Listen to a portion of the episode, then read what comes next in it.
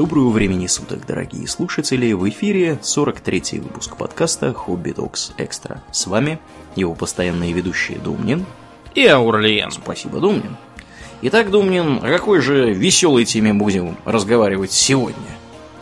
Мы поговорим об огнестрельном оружии, но только не о современном огнестрельном оружии, а огнестрельном оружии, которое было или могло бы быть то есть мы сегодня будем говорить про всевозможные тупиковые ветки развития огнестрела, которые э, местами принимали очень причудливые очертания, что было связано как с низким уровнем развития технологий, э, с особенностями войны в определенные периоды, а также с некоторыми специальными задачами. Начнем мы прямо со средневековья, когда в поздний его период огнестрельное оружие уже вовсю бабахало, включая ручное огнестрельное оружие. Мы главным образом будем говорить про ручное, хотя там будет еще пара условно-артиллерийских калибров. И, а, в общем-то, спорить с поражающей способностью огнестрельного оружия позднее средневековье никому в голову не приходило.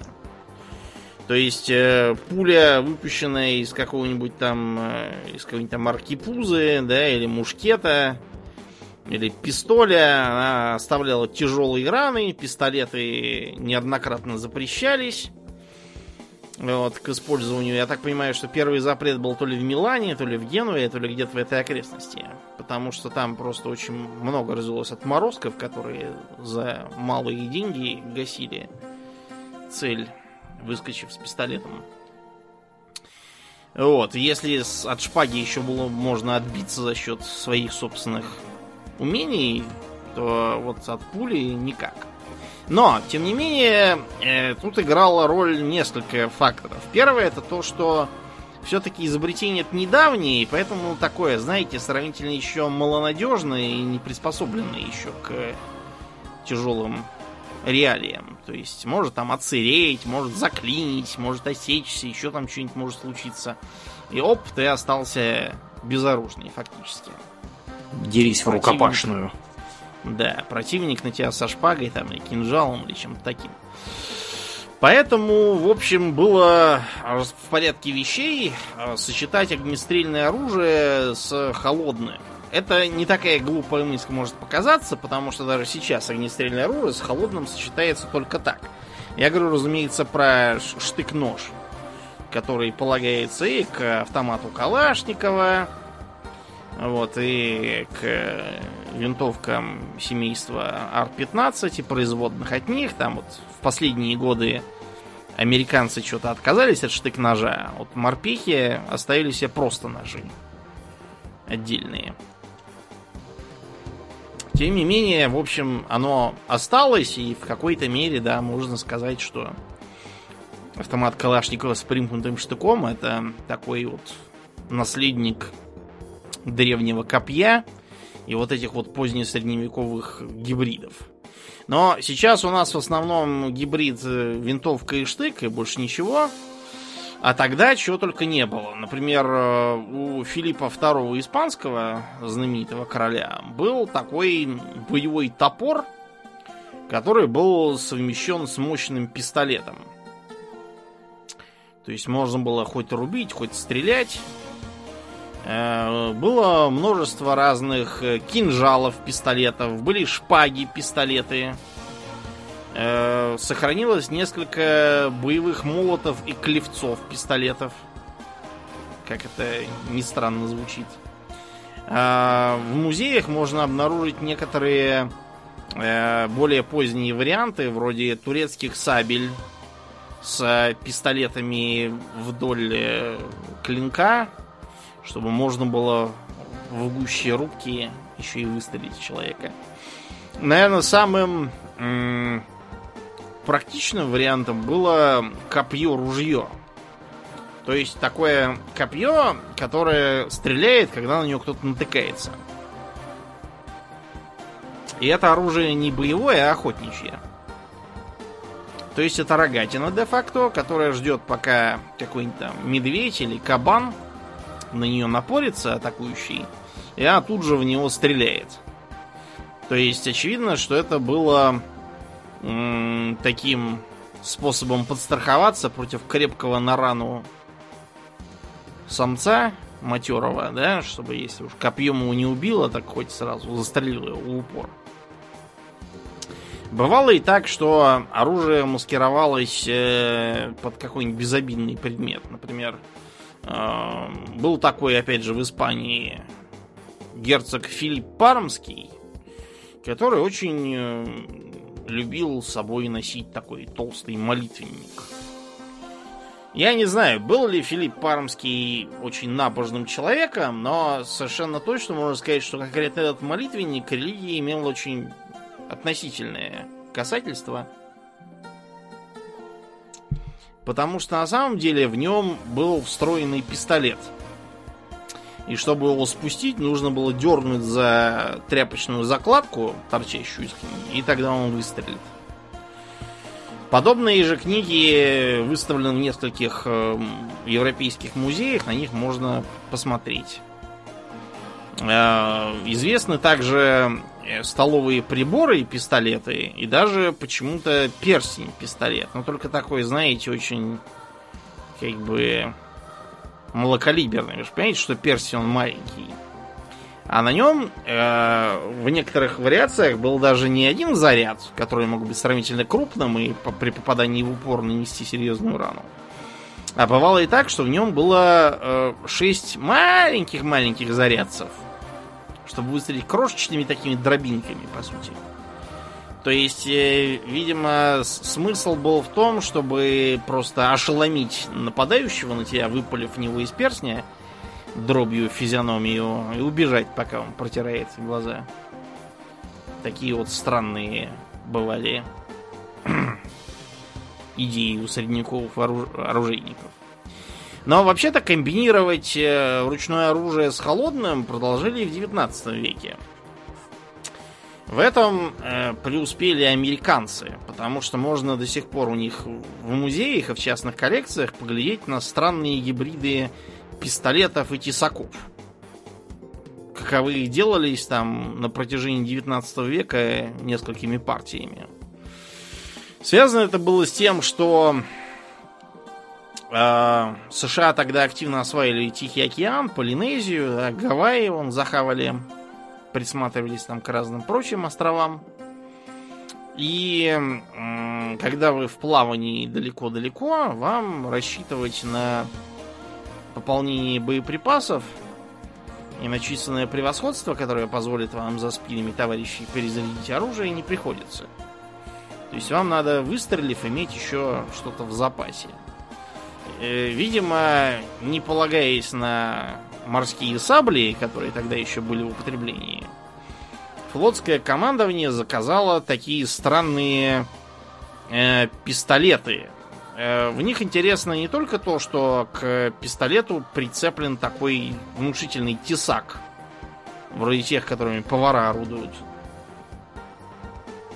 Интересно также то, что это пистолеты э, насколько я понимаю, э, казнозарядные.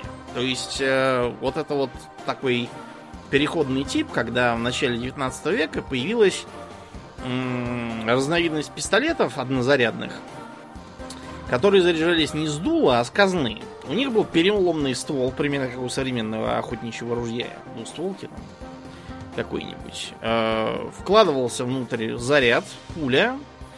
Вот, потом ствол обратно ставился в рабочее положение, закреплялся, и тогда уже можно было стрелять.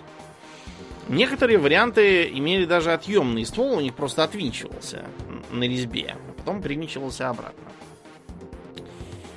Почему-то эта идея пистолета Тесака дожила даже до тех времен, когда появились вполне современные, с нашей точки зрения, револьверы – с центральным воспламенением и даже двойным действием, и можно, например, увидеть э, парадные офицерские револьверы Тесаки. То есть выглядит как симпатичный такой револьвер, который плавно перетекает в такой вот э, чесокоподобный клинок.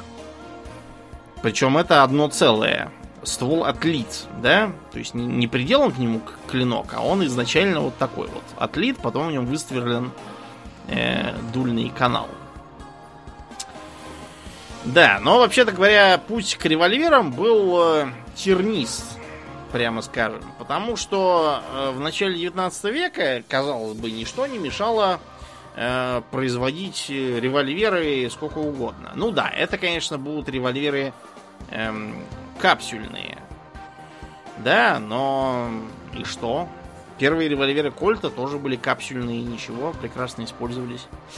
Дело было просто в том, что в начале 19 века э, массовое производство э, было не настолько развитое и пребывало еще в таком экспериментально-зачаточном состоянии. А вот почему, блин, как ты думаешь, для производства револьвера так важно именно массовое производство, а чтобы там какой-нибудь мушкет делать, можно и без него обойтись? Mm-hmm. Хороший вопрос, почему? Видишь ли, у револьвера по сравнению с мушкетом гораздо больше э, составных частей, которые относительно друг друга должны постоянно перемещаться. Э-э, логично. И у нас тут возникает такой вопрос. Э, а что, если там какая-то из этих частей э, поломалась, ее надо заменить?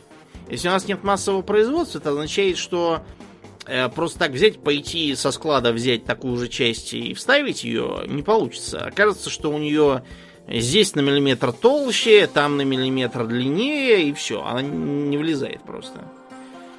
В лучшем случае окажется, что из-за люфтов вот этих вот и несостыковок она у вас постоянно будет осекаться. Или заедать, или еще что-нибудь. У кремневого мушкета у него движущая часть была одна. Это кремневый замок. Замок э, имеет, в общем, простое устройство, ничего там заменять не надо особо, а если не надо, то просто бралось другое ружье со склада, это отправлялось в мастерские на переделку. Так что э, первоначально вместо привычного нам револьвера получилась так называемая перечница. Перечницы этот э, вид пистолетов называют за то, что его нужно было периодически прокручивать вручную. Ну как, ручную мельницу для перца. Вот как у меня дома ты видел. Люблю свежемолотый перец. То есть представьте себе э, пистолет с такой по архаичному выгнутой рукояткой. Иногда даже у него спусковой крючок является не крючком, а таким, знаете, рычажком с кольцом для пальца. В него продевается палец, и ты за него тянешь. Э, это вот такое, знаете, избыточное было тогда украшательство. Наследие до индустриальной эпохи производства, когда оружие еще предполагалось как некое личное имущество, его надо было поэтому сделать индивидуальным, так сказать, красивым и запоминающимся. Это сейчас у нас все штампуется миллионами для миллионных армий, а тогда взгляд был другой. Ну вот, и вместо одного ствола у него есть вращающийся блок стволов. Из э, стволов там четырех или шести там или восьми там до полного маразма доходило. Этот блок стволов каждый заряжен по старинке порохом, пыжом, пулей еще раз пыжом, как в старинных пистолетах. И имеет кремневый замок с полкой полка сразу зарубала вот эту вот скорострельность на корню, потому что после каждого выстрела нужно было на полку подсыпать затравочный порох. Э, поэтому, как только появились капсюли, вот, и полка стала ненужной, вместо нее капсюльную трубку стали использовать, вот тогда перечницы и впервые показали свой потенциал. Они по-прежнему требовали ручного проворота блока стволов, как у перечной машинки. И тем не менее это было очень удобно, потому что э, в 18 веке серьезные люди таскали с собой от двух пистолетов и больше. Например, э, всякие там пираты, типа черные бороды, у него, говорят, было 6 пистолетов на себе. Просто потому, что в свалке с абордажем 6 раз выстрелить, это самое оно. Перезаряжаться там будет некогда. А вот э, перечница позволяла 6 раз выстрелить и при этом не таскать не себе кучу железа просто достал, выстрелил, провернул, выстрелил, а скорее всего и проворачивать не понадобится особо. Достал, выстрелил, провернул, все остальные уже сразу приобретут стойкое отвращение к решению проблем насилием. Этот самый э, блок стволов, вращающийся рукой, э, стал достаточно популярным. Его пытались приспособить, например, и к ружьям, и к карабинам. Э, к примеру, известен такой мастер Артемус Уиллер из города Конкорд, штат Массачусетс. Те, кто играл в Fallout 4, этот Конкорд прекрасно помнят. Это вторая же локация в игре. Так вот, в этом самом Конкорде жил этот мастер Уиллер, который в 18, году получил патент на своеобразное ружьецо с семью стволами калибра 12,7 миллиметров, если что. Это 50-й калибр по американским меркам. Ну, то есть, Уиллер не мелочился, да? То есть, э, сейчас его ружье бы считалось за не знаю, за то, что называется э, anti-material rifle, да, и используется для поражения там вражеской легкой техники, всяких там устройств типа радаров и тому подобного.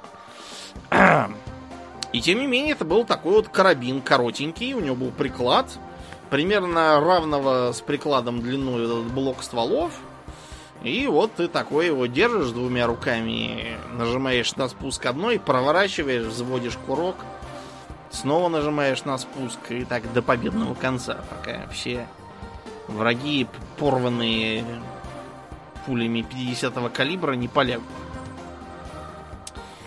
А, да, в общем, все хорошо в этом деле, но только в чем главный минус оружия с шестью стволами против оружия с одним стволом, Аурлиен? Поломаться проще такому оружию.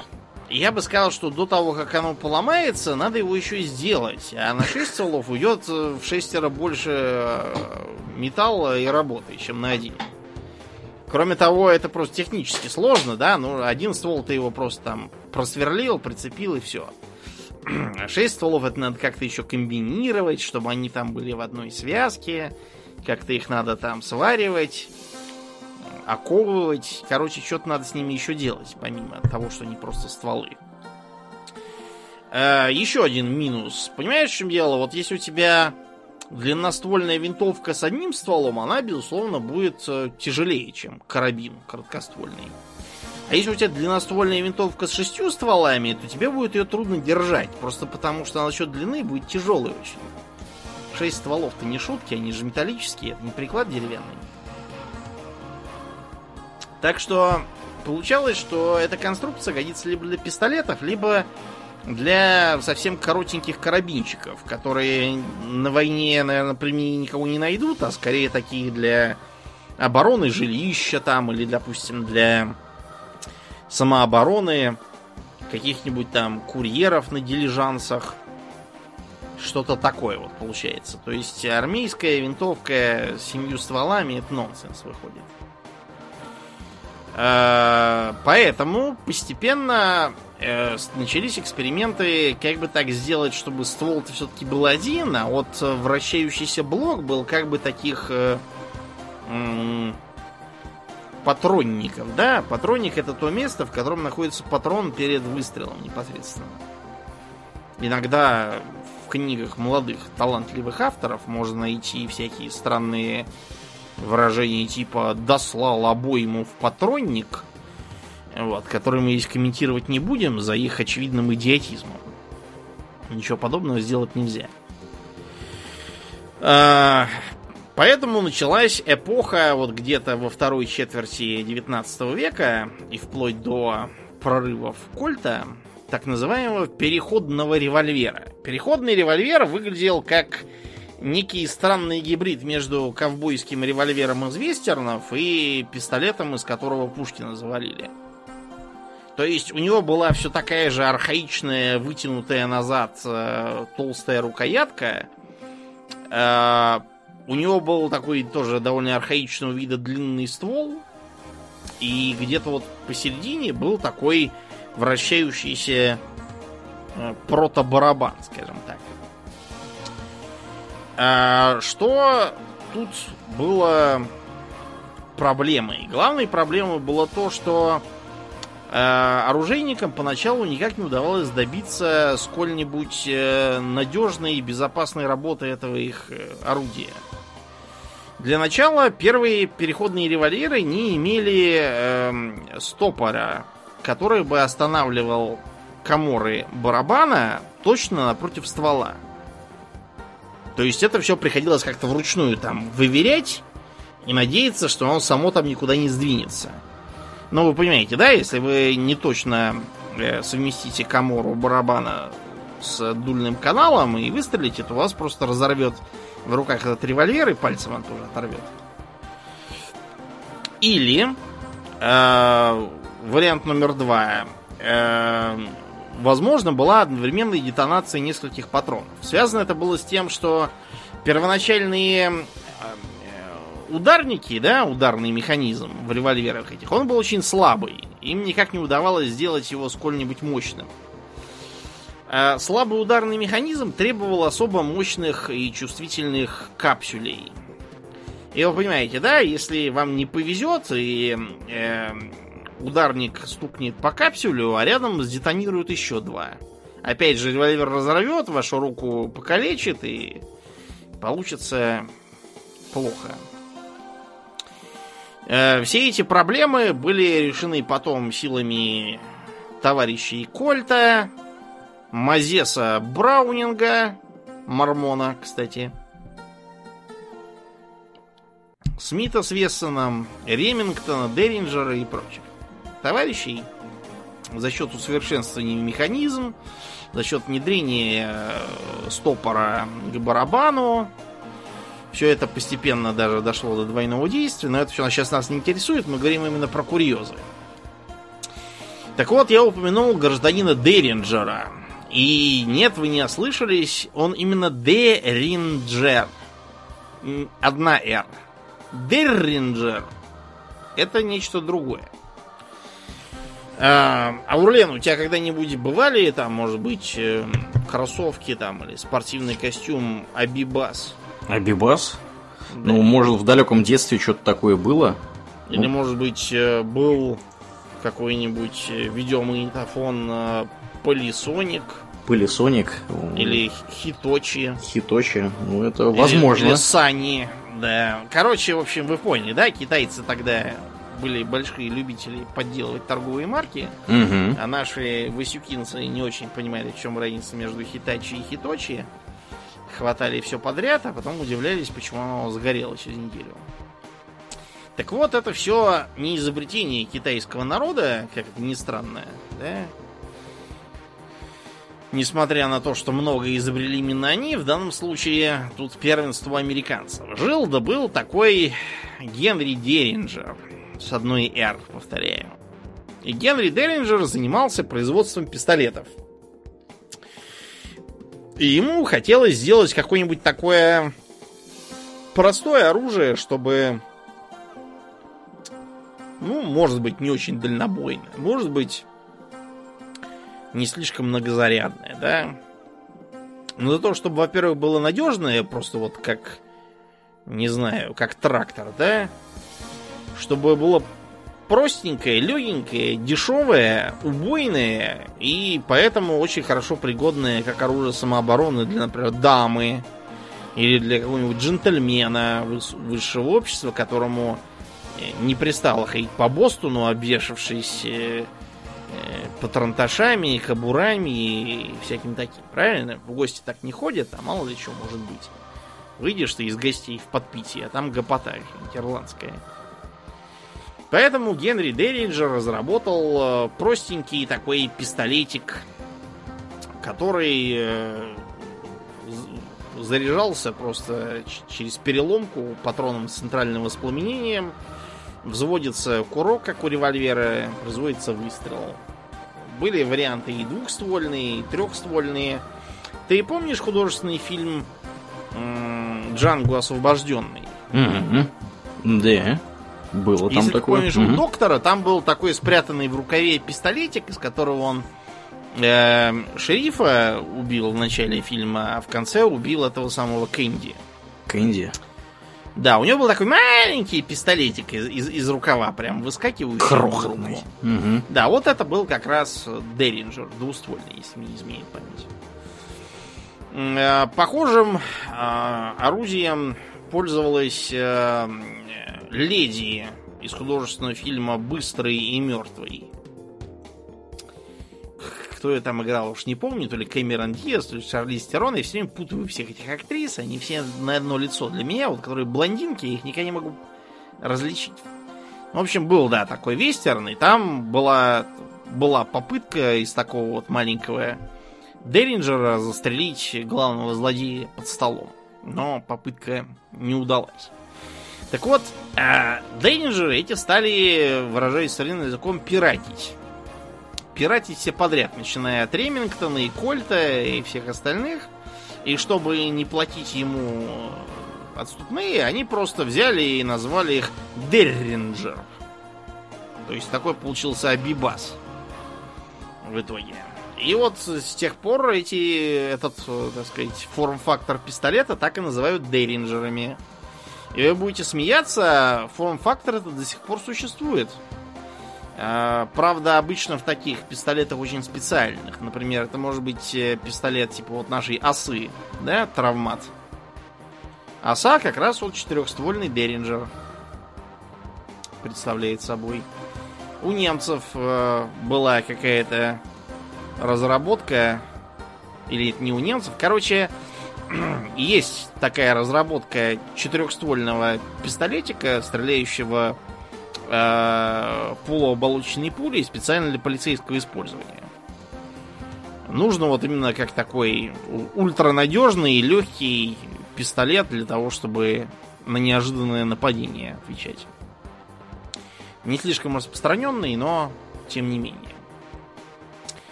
Вообще, многоствольность — это идея довольно древняя для огнестрельного оружия, потому что еще во времена, когда рейтары пользовались своими рейтарскими рейд-пистолями, э, нередки были двуствольные э, варианты. То есть э, можно было сделать и трехствольный также вариант. Потом в э, более современную эпоху разрабатывались э, специальные двуствольные дробовики. Причем я имею в виду не охотничьи, а вот именно такие короткие, компактные. Например, э, был такой на Диком Западе вариант оружия, назывался Coach Gun. То есть буквально дилижансовая пушка.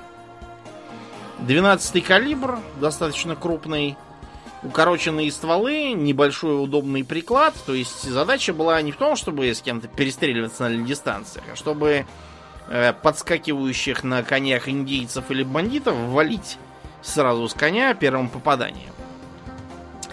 Вот. Кроме того, э, был такой э, итальянский знаменитый вариант, как лупара. Лупару многие считают за обрез, на самом деле лупара не является обрезом. Это изначально такое вот ружьецо. Коротенькое. Буквально переводится как волчатница. То есть это оружие самообороны пастуха. Оно не подразумевает, что э, вы с ним будете поражать цели на километре. Это означает, что э, вы ночью вскочили, волк нападает на стадо, вы у него шарахнули, там попали, не попали, главное, что он убежал. Но да, Сицилийцы народ простой, поэтому они эти лупары очень быстро повернули на благородное дело разборок между криминальными семьями. А, еще одна интересная э, идея на ту же тему это так называемый хаудах. Хаудах это, строго говоря, э, вспомогательное оружие охотника – то есть э, это такой очень коротенький э, пистолет не пистолет, обрез не обрез. Ну, короче, это э, обычно двух, а то и четырехствольный крупнокалиберный э, короткоствольный пистолет, скажем так, который обычно заряжался каким-нибудь нестандартным калибром, типа, например, 577 Снайдер, скажем так, или вот, э, как вариант, 50 калибр 12,7 мм по нашим меркам. Вот, и предполагалось, что этот хаудах будет использоваться на охоте на крупного зверя. И главным образом его использовали британские подданные, чтобы охотиться на кого? На кого же? На людей? Ну нет, на людей можно обойтись более традиционными видами оружия. На слонов? Именно, ну, скорее не на слонов, а на львов, на тигров, М-м. на леопардов, вот, да, на что-то такое. Потому что, э, надо тебе сказать, что хаудах это вообще означает буквально вот этот вот э, домик на спине у слона, в котором едут, собственно. То есть смысл того, что это такое оружие для сафари, как бы, вы, выездного. На охоту часто действительно ездили на слонах, потому что слон в джунглях это очень хороший транспорт.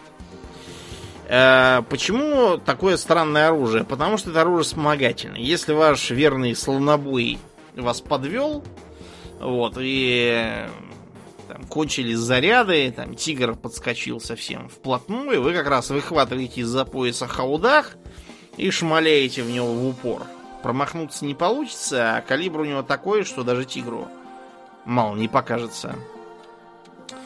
Да, вот такой вот э, вариант.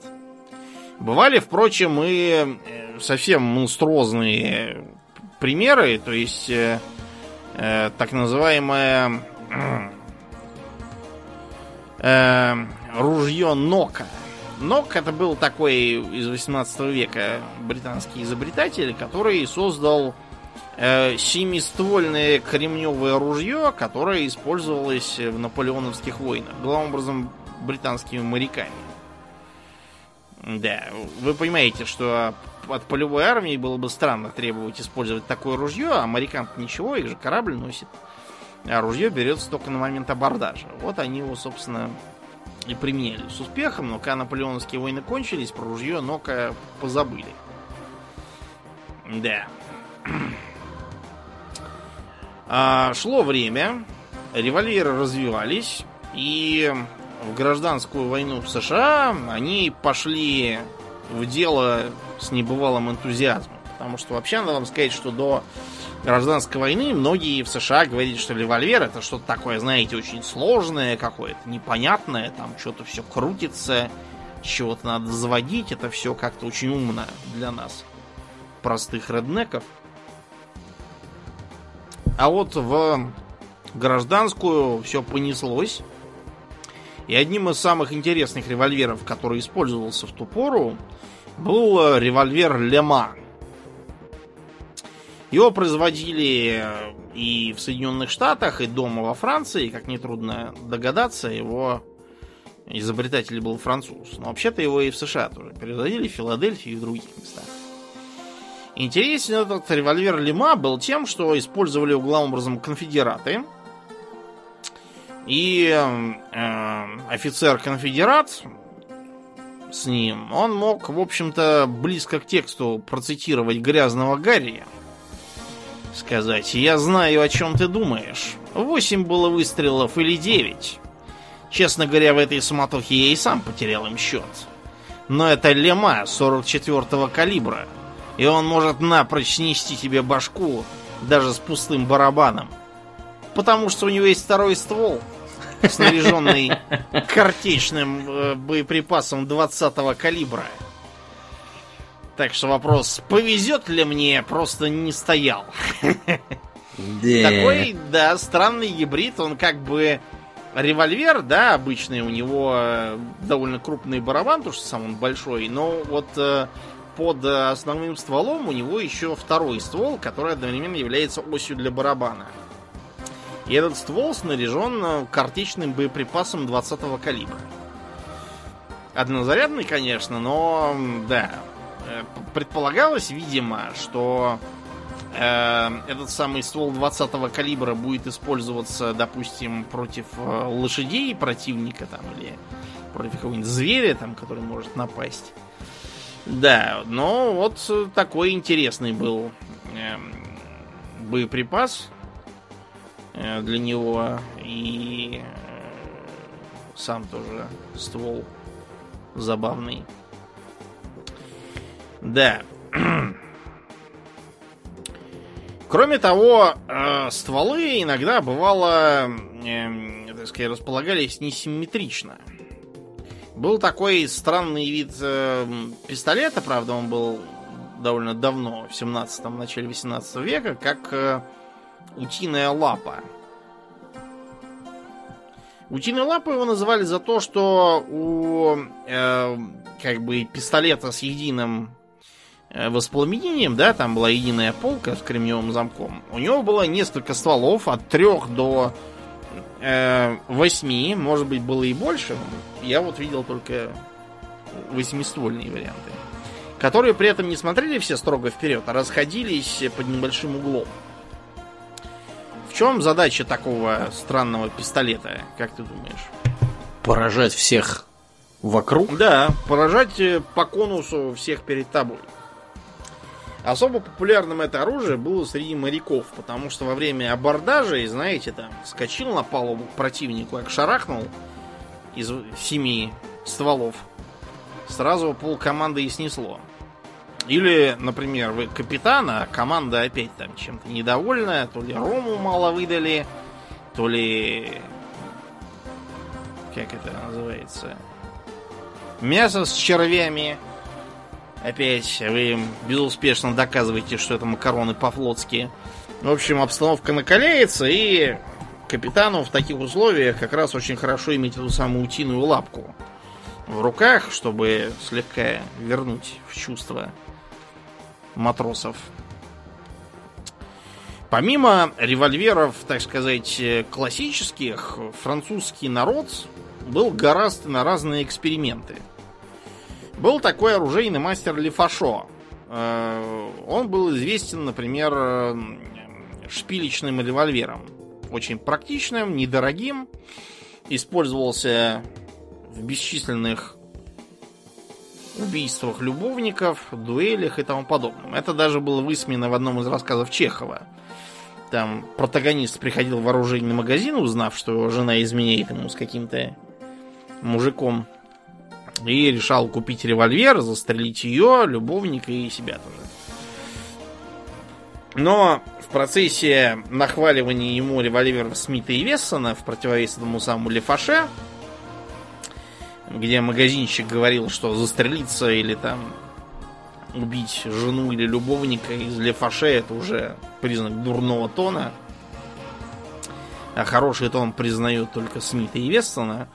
Постепенно протагонист решает, что сперва, так сказать, застрелить жену будет глупо, пусть она лучше мучается и страдает. Потом решает, что застрелить себя самого тоже как-то странно, потому что жена тогда сможет э, рассказать все так, как будто это он был злодей, негодяй и псих.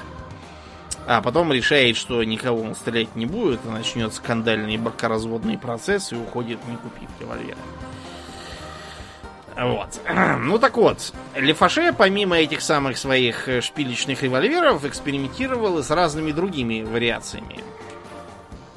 Ему пришла в голову мысль, собственно, а почему вот э, такие маленькие револьверы, там 6 патронов, там 7 патронов, у некоторых даже 5 патронов в барабане, потому что 5 комор, да? Все это как-то слабо. Особенно в ту эпоху, когда заряжание-то было еще раздельным, надо было там отдельно капсюль совать, порох подсыпать, пулю засовывать, геморрой. Это сейчас мы можем патроны унитарные засунуть с помощью спидлоудера в один момент – а тогда все это было проблемой. я уж не говорю о том, что многие револьверы тогда... Вот как, например, заряжается современный револьвер? Вариантов тут два. Угу. Первый. У револьвера барабан откидывается в сторону, и ты его можешь, так сказать, вытрясти от гильзы и вставить вручную или с помощью спидлоудера новые патроны и закинуть барабан обратно. Вариант номер два. Э, переломный ствол. Опять же, ты вытряхиваешь стрельные гильзы, суешь новые патроны в коморы, ставишь на место ствол, стреляешь. А тогда это все было в новинку, и часто получалось так, что заряжать коморы приходилось по одной. Потому что, вот, например, посмотрите на револьвер системы Нагана, э, в самой, самой массовой у нас в России модификации, так называемой солдатской. Э, я точно не знаю, было ли это побеждено в каких-нибудь там офицерских или заказных вариациях, но в солдатской совершенно точно у него, помимо отсутствия двойного действия, с этим можно еще как-то примириться было, э, у него еще и не было никакого способа ускорить заряжание. То есть предполагалось, что вы такую дверку там отодвинете сзади и будете по одному комору там, прочистили, зарядили, провернули, прочистили, зарядили, провернули. Все через дырочку через эту. Это неудобно. Вот, Лифашо решил, что чтобы этих неудобств не терпеть, нужно сделать какой-нибудь револьвер, в котором будет как можно больше комор в барабане. Первые попытки действительно эм, позволили, допустим, э, там, до 9 там, или до 12 даже комор довести, но дальше уже не получалось, просто потому что барабан стал слишком большим в диаметре. Какое наше решение? Сделать в барабане второй как бы слой, а чтобы этот второй слой не пропадал зря, приделать второй ствол. Ну, то есть не второй ствол, а скорее второй дульный канал. И вот получился, например, у Лефашо 20-зарядный револьвер с двумя стволами.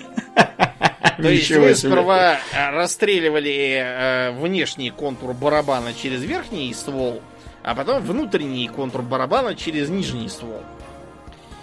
Вот. Был еще, говорят, какой-то сумрачный, сумрачный револьвер арабской воинской мысли, якобы где-то в Каире можно в музее увидеть. Я в Каире не бывал, и музей там не представляю, где он мог находиться, но врут, будто бы э, там можно посмотреть на револьверный револьвер.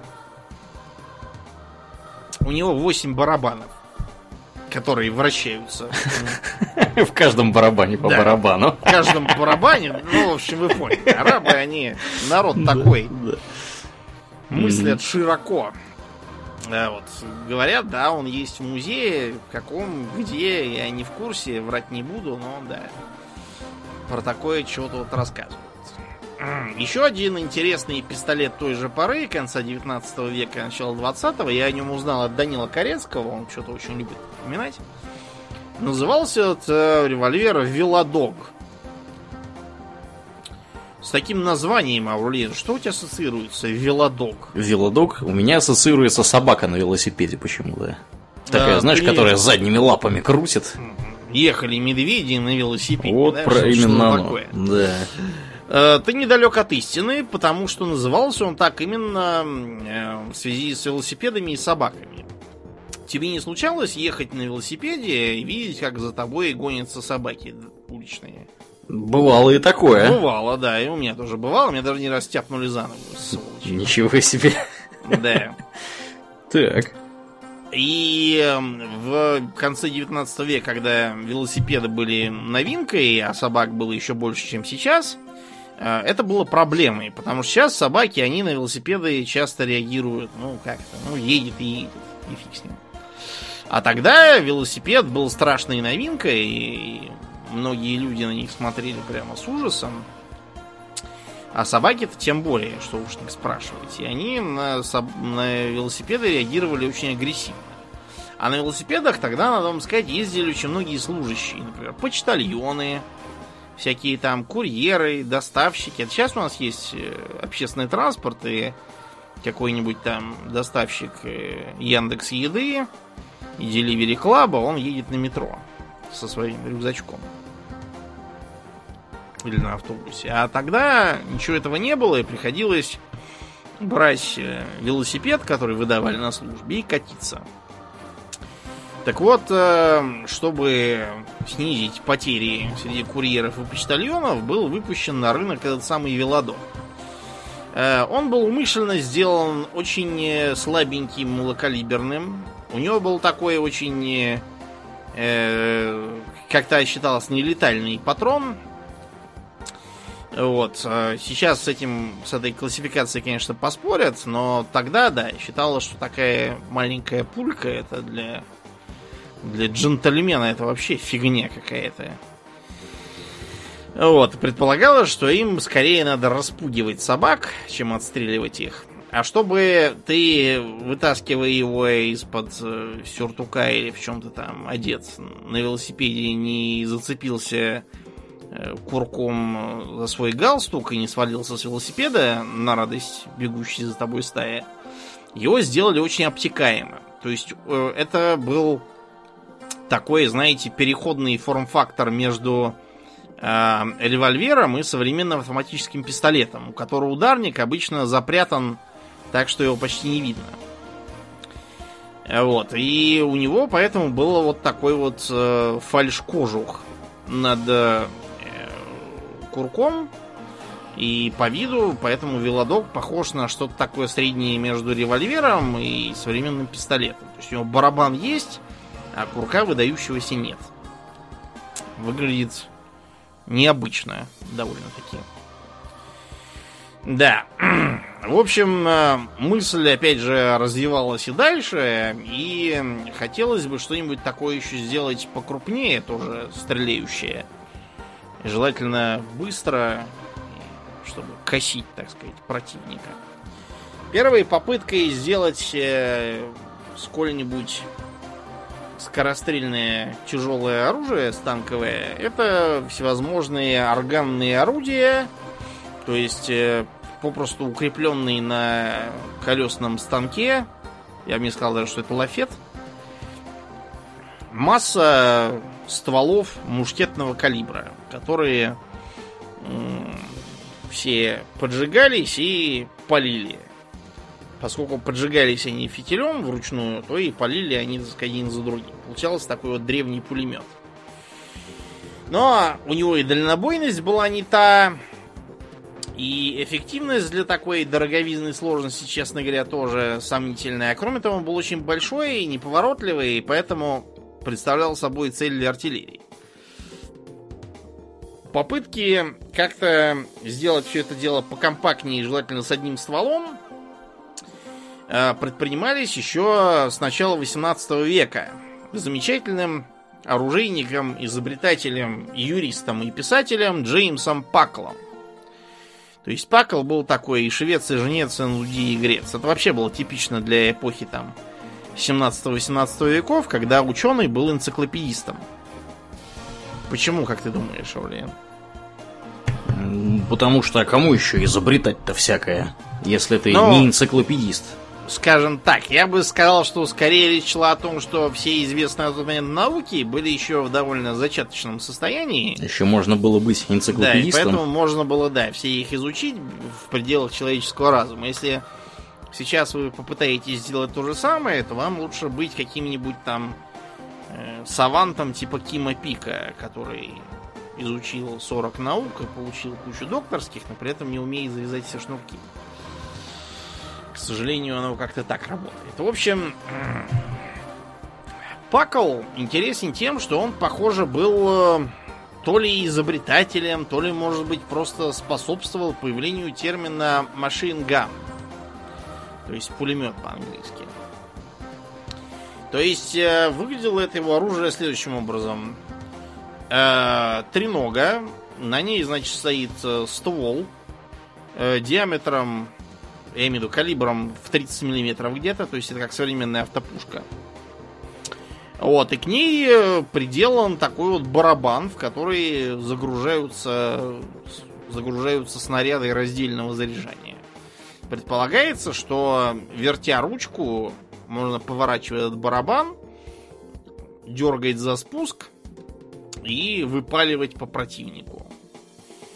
В общем, предполагалось, что это нечто такое типа как бы револьверного очень большого мушкета, по сути. Э, Вот с ручечкой для этого самого барабана, чтобы его было не тяжело вращать. И оно сумело даже дойти до британского, английского, вернее, тогда совета по артиллерии. В общем, считается, что на испытаниях в 722 году пушка Пакла за 7 минут выпустила 63 снаряда. Это где-то 9 снарядов в минуту. Причем э, испытания проводились э, посреди ливня, чтобы показать, что она не боится сырости. Э, теоретически 9 выстрелов в минуту это хорошо по меркам 18 века, потому что типичный солдат той поры делал где-то 3 выстрела в минуту. Но, тем не менее, вот э, тут и сыграла роль э, ненадежность э, кремневого замка, вот, и всякие мелкие проблемы со стыковкой барабана и дульного канала.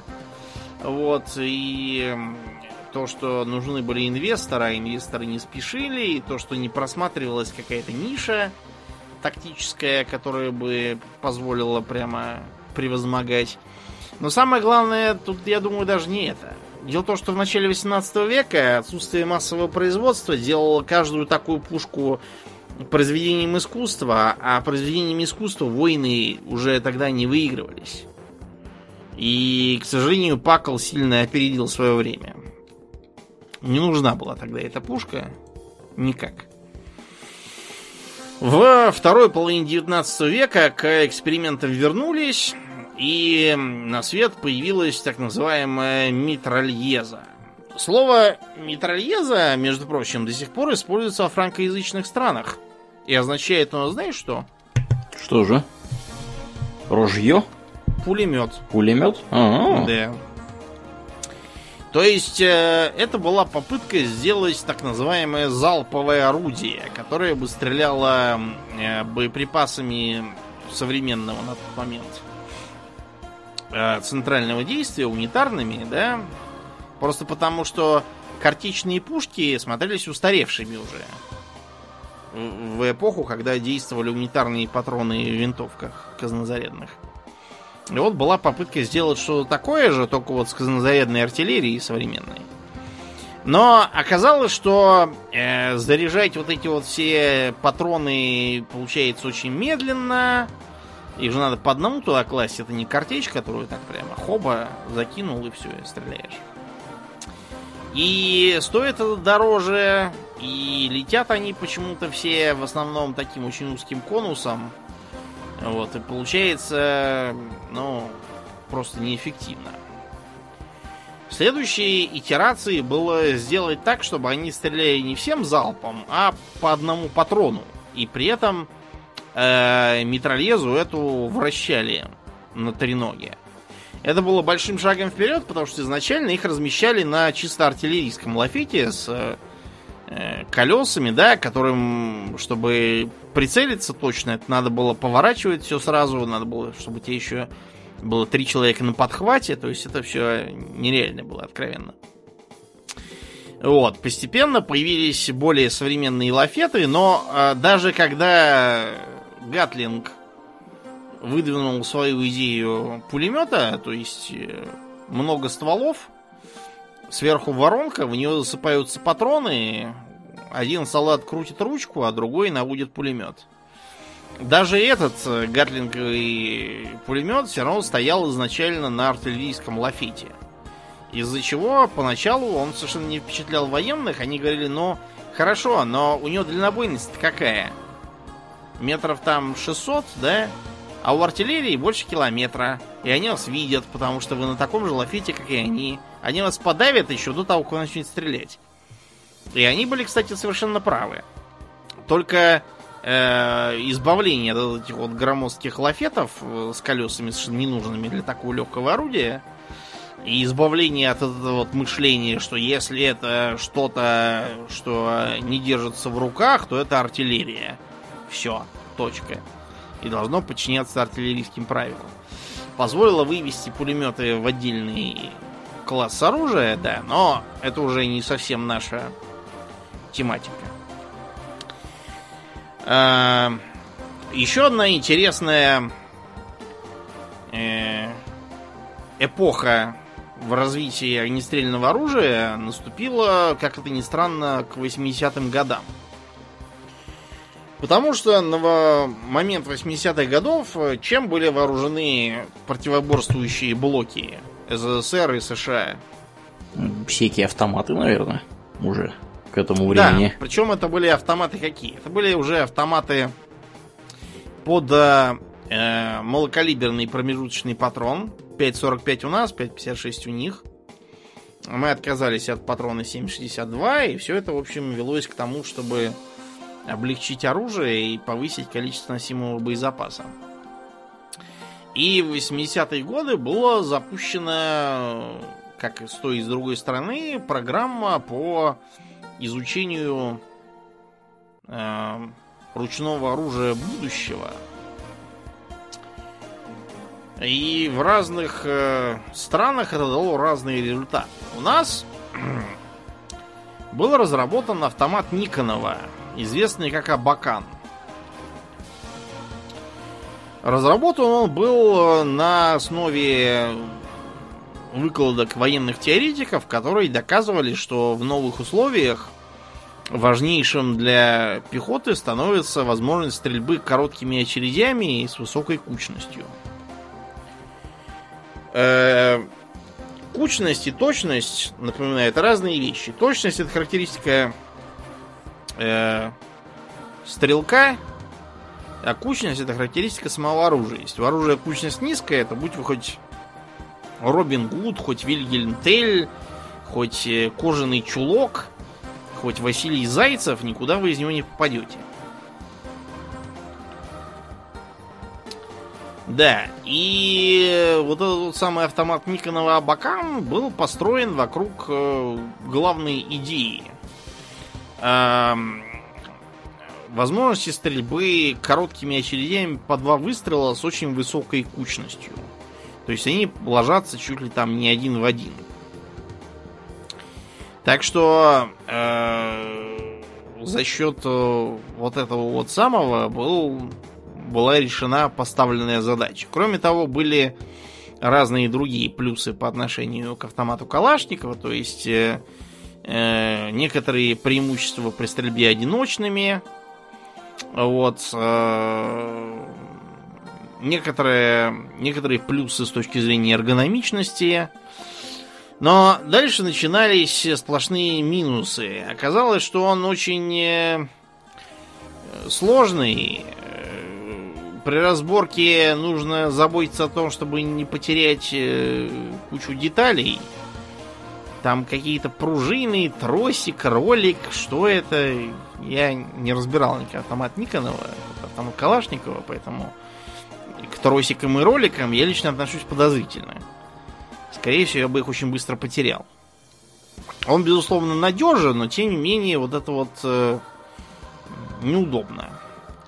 Из-за этого, а также из-за того, что он э, в 87 году был выпущен, его судьба сложилась незавидно. То есть получалось, что да, он как бы такой вроде как э, кучный, точный и хороший, но для призывников это все не играет роли, они все стрелять не умеют. Вот, э, перевооружать нее армию глупо, потому что не настолько э, превосходящие характеристики, при этом такая довольно узкоспециализированная роль за счет этого этой фиксации на коротких очередях. Короче говоря, так этот Никонов как-то и остался на обучении. Сейчас вот у нас, понимаю, ТК-12 и еще новый автомат на базе АЕКа э, вот, принят. А Никонов так, походу, и, и остался за бортом.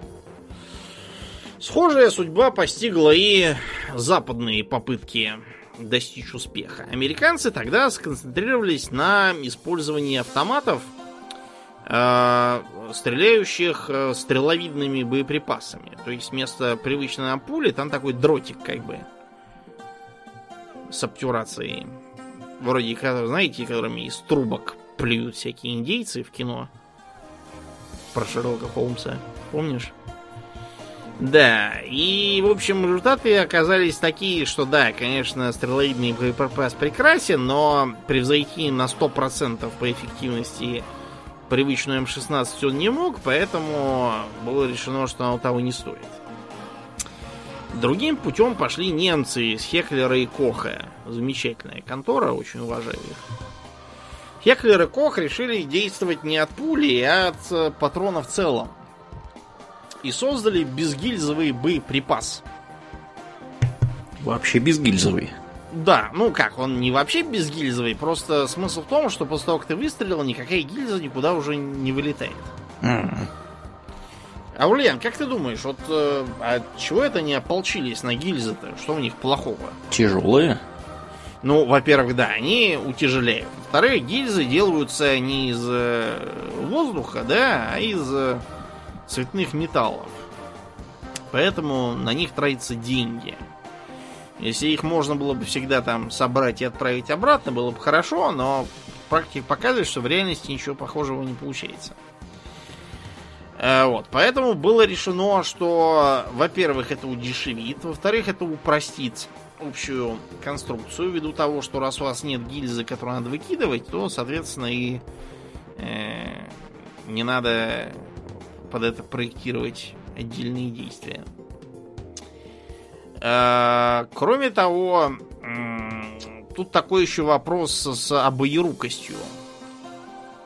Вот мы возьмем с тобой типичный автомат Калашникова. Под э, правшу или под левшу он с тобой, он у нас с тобой будет рассчитан? Наверняка под правшу.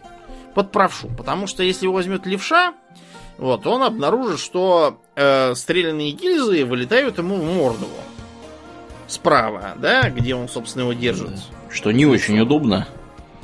Что не очень удобно. Для людей, которые знакомы с э, автоматами по Counter-Strike и прочим видеоиграм, в которых обычно оружие зеркалится, и гильзы вылетают как раз слева. Вот. На самом деле эти гильзы летели бы вам все время то в лицо, то за пазуху. и Они вообще-то раскаленные, кстати, бывают. И все это производило бы неудобства. В видеоиграх просто делать для наглядности, что типа я стреляю, и там типа гильзы летят, типа я передергиваю затвор слева, чтобы было видно. Это просто такая лень художников по анимации. Ну, в общем, на бумаге все выходило прекрасно. Во-первых, э, то, что гильз нет и боезапас легче, позволяет этому боезапасу унести больше, получается. А Вот. А, кроме того, э, само по себе оружие выполнено в новаторской на тот момент схеме Bullpup. Что такое Bullpup, Аурлиен? Ну, а что это такое? Это схема компоновки, когда магазин находится не перед ударным механизмом, спусковым крючком, как, например, у автомата Калашникова, у М16 и у других, а позади него. И примыкает скорее к прикладу. М. А пистолетная рукоять, э, спусковой крючок, ударный механизм все находится спереди. А, Под таким лекалом э, работает знаменитая австрийская фирма Штейр, которая создала свой ручной автоматический комплекс AUG. Это не винтовка, а именно комплекс, потому что к ней прилагается такой ящичек, который позволяет эту винтовку в мгновение ока переделать либо в такой вот короткий карабин с глушителем, либо наоборот в длинноствольный ручной пулемет с сошками. Так что это все очень гибко. Толково придумали австрийцы. Вот. А, Похоже, например, э, в Израиле решено у них после Галила был принят Тавор в честь известной горы. Вот. э, У нас тоже были всякие работы на тему Булпапа, автоматы там вот ТКБ, которые в Phantom Doctrine фигурируют. Были мысли такие даже в эпоху, когда принимали на вооружение Калашникова. Вот. Еще у нас был, кстати, автомат Булкина. Прямо, надо прямо Булкина. Да, представляешь, если бы не, не его приняли, мы как бы назвали автомат булка. Булка, да, калаш и булка. Калаш и булка. Что-то нас все автоматы какие-то хлебобулочные Хлебосольные. Да, да, не знаю уж почему. Булпап это, конечно, интересная вещь. То есть э, булпап позволяет сделать э, оружие в целом более компактным. Позволяет сделать э, отдачу легче.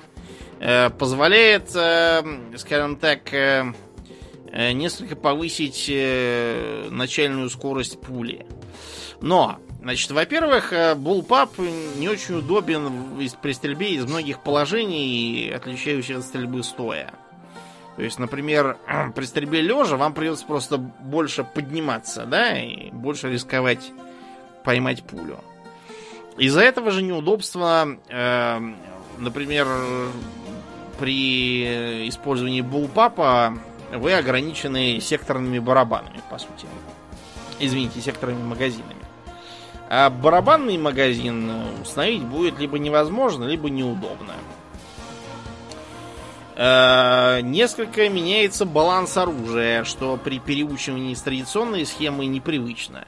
Ну и, в общем, есть другие всякие вопросы, которые ставят э, схему Bullpup не то чтобы под вопрос, а скорее на позицию оружия для э, скорее полицейского спецназа, чем для общего искового подразделения. Который куда-то быстро забегает, бегом-бегом, не ползает особо нигде. Ну да, да, угу. да. У которого все быстро, и которому как раз нужна компактность, высокая начальная скорость. Барабанные магазины им не нужны. Вот для этого самый раз. Для армейского Васьки, честно говоря, традиционная схема лучше. Короче, этот самый G11 или G11, это же немецкое, лучше G11 будем говорить. Он был построен по такой схеме, имел очень футуристичные очертания. То есть это такой, знаете, брусочек с э, пистолетной рукоятью и спуском, а сверху прицел такой тоже футуристического вида, вроде с которым Шварценеггер в первом Терминаторе рассекал на пистолете. Uh-huh. Да, на вид напоминает. И, в общем, интересное очень оружие получилось. Э, высокотехнологичное и кучное. Вот, и э, стрелять может с отсечкой по три патрона, и эргономичное, и э, за счет того, что не нужно экстрагировать стрелянные гильзы, вот, удобное. Короче, все прекрасно, но... Во-первых, кончилась холодная война. Во-вторых, появились сомнения в том, что безгильзовый боеприпас вообще нужен. Он был очень сложный и дорогой, вот. А в 90-е годы появились заделы под переход на э, гильзы из полимеров легкие, э, не грозящие выжечь вам глаз при попадании и так далее. То есть, э, конечно, будет не так легко, как совсем без гильзы, но тоже. И, в общем, было решено, что хотя проблемы с экстракцией гильз решены, но зато Г-11 создает какие-то совершенно новые свои патроны, вот, и, извините, свои новые проблемы, на которые ответ еще предстоит найти. Так что, в общем, схема была списана, и идеи ее легли в основу бельгийского пистолета-пулемета P90, который делает фабрик Националь. Национальная фабрика. Ну да, в Герстале, которая. Э, те, кто играл в Counter-Strike, те его, безусловно, помнят. Это тот самый странный такой черненький футуристического вида пистолет-пулемет. По-моему, то ли третий он по счету, то ли еще какой-то, я уж не помню. Короче говоря, в Советском Союзе перспективные разработки пришлось свернуть и перейти к распродаже и пропиванию всего подряд, а в США, тем не менее, решили заняться новой программой, более отвечающей современным установкам. Называлась она э, По-моему, это означает как целевое индивидуальное оружие. Как-то так. Objective Individual Combat Weapon. Называется как-то так. Значит, э, в основу этого исследования были положены эм, теоретические выкладки о том, что чтобы поразить в современном бою, который ведется, как правило, не в чистом поле, а в городах, во всяких там пересеченных местностях, гирилья там всякая городская, иракцы выбегают из подвалов. Бойцу приходится выпускать очень много пуль, и все куда-то не туда. А реальные попадания это меньше 10% получаются. Поэтому было решено вообще сделать пулю дурой официально, а молодцом назначить гранатомет. Гранатомет. Да. Значит, было рассчитано, что если э, стрелять из ручного автоматического гранатомета, то 20-миллиметровыми, не очень крупными гранатами, то э, получится поражать противника, засевшего в домах. В окно выпалил им и все. Э, поражать противника, засевшего в окопах. Опять же, в окоп им шарахнул, они там сразу почувствуют всю мощь американской демократии. Мгм. Э, бороться с легкобронированной техникой, что позволит обойтись без э, траты гранатометов реактивных. То есть шарахнул по, допустим, легкому транспортеру, типа там нашего тигра современного из гранатомета, он, ну, ему поплохеет, по крайней мере. Шарахнул по вертолету, не такому, конечно, как там Ми-24, да, менее бронированному какому-нибудь попроще. Его, скорее всего, собьет. Ну и так далее. То есть, э, получалось, что гранатомет в современных условиях по всем статьям обходит типичную пулю. Э, возникал только один вопрос, а что вот если подойдут вплотную? Вплотную ты с гранатомета не постреляешь? Вот представим себе, что мы с тобой не в видеоигре, типа Half-Life, Мгм. вот, а в реальности у нас с тобой в руках, допустим, RPG-7.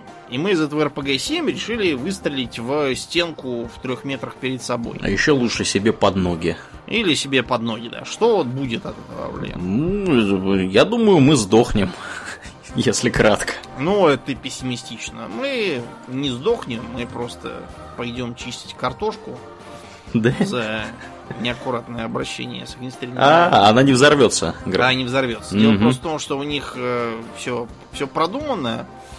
Вот, конструкторы исходят в первую очередь из того, что э, типичный пользователь оружия полный идиот. Да. Вот, и работают над тем, чтобы он сам се- себя не убил случайно.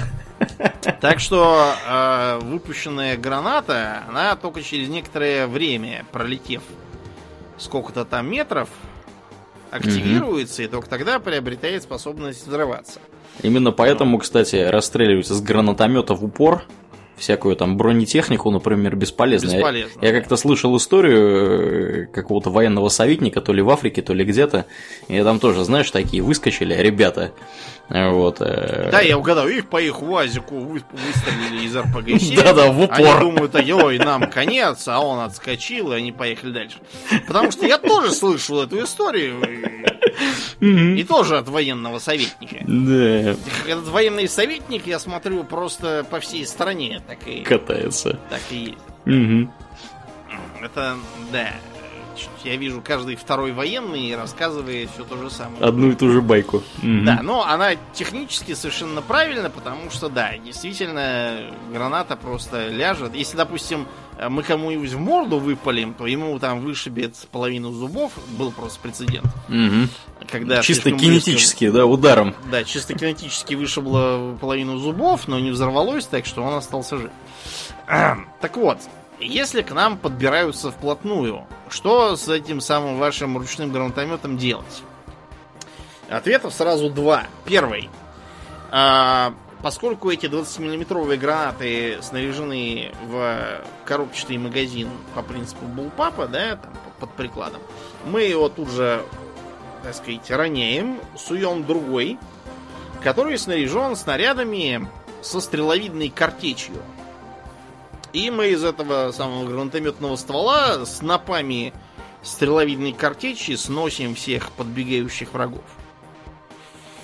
А если же так получилось, что тут надо не снопами, а, допустим, там, какие-то единичные цели там пострелять, то так уж и быть, под основным гранатометным стволом будет закреплен еще ствол от автоматического карабина с коробчатым магазином. Вот. И э, нажав на переключатель, спусковой крючок будет работать уже для этого самого автоматического карабина. А я уже было подумал, что там будет э, штык-нож. Нет, Можно будет штык-нож- драться. Штык-нож, кстати, у Г-11 подразумевался, да. Чтобы, так сказать, мало ли что. Безгильзовый боеприпас безгильзовым боеприпасом, а штыковой бой никто не отменял. Да, гранатометный. Да. В общем, здесь штыка, да, не предполагается, предполагается карабин. Дальше вопрос. А понимают ли сэры и конструкторы, что стрелять из ручного гранатомета и стрелять из э, карабина это две разные вещи. И как бы э, придется делать два разных прицела, которые придется каждый раз э, выставлять по-разному. И когда это вы все будете делать в бою?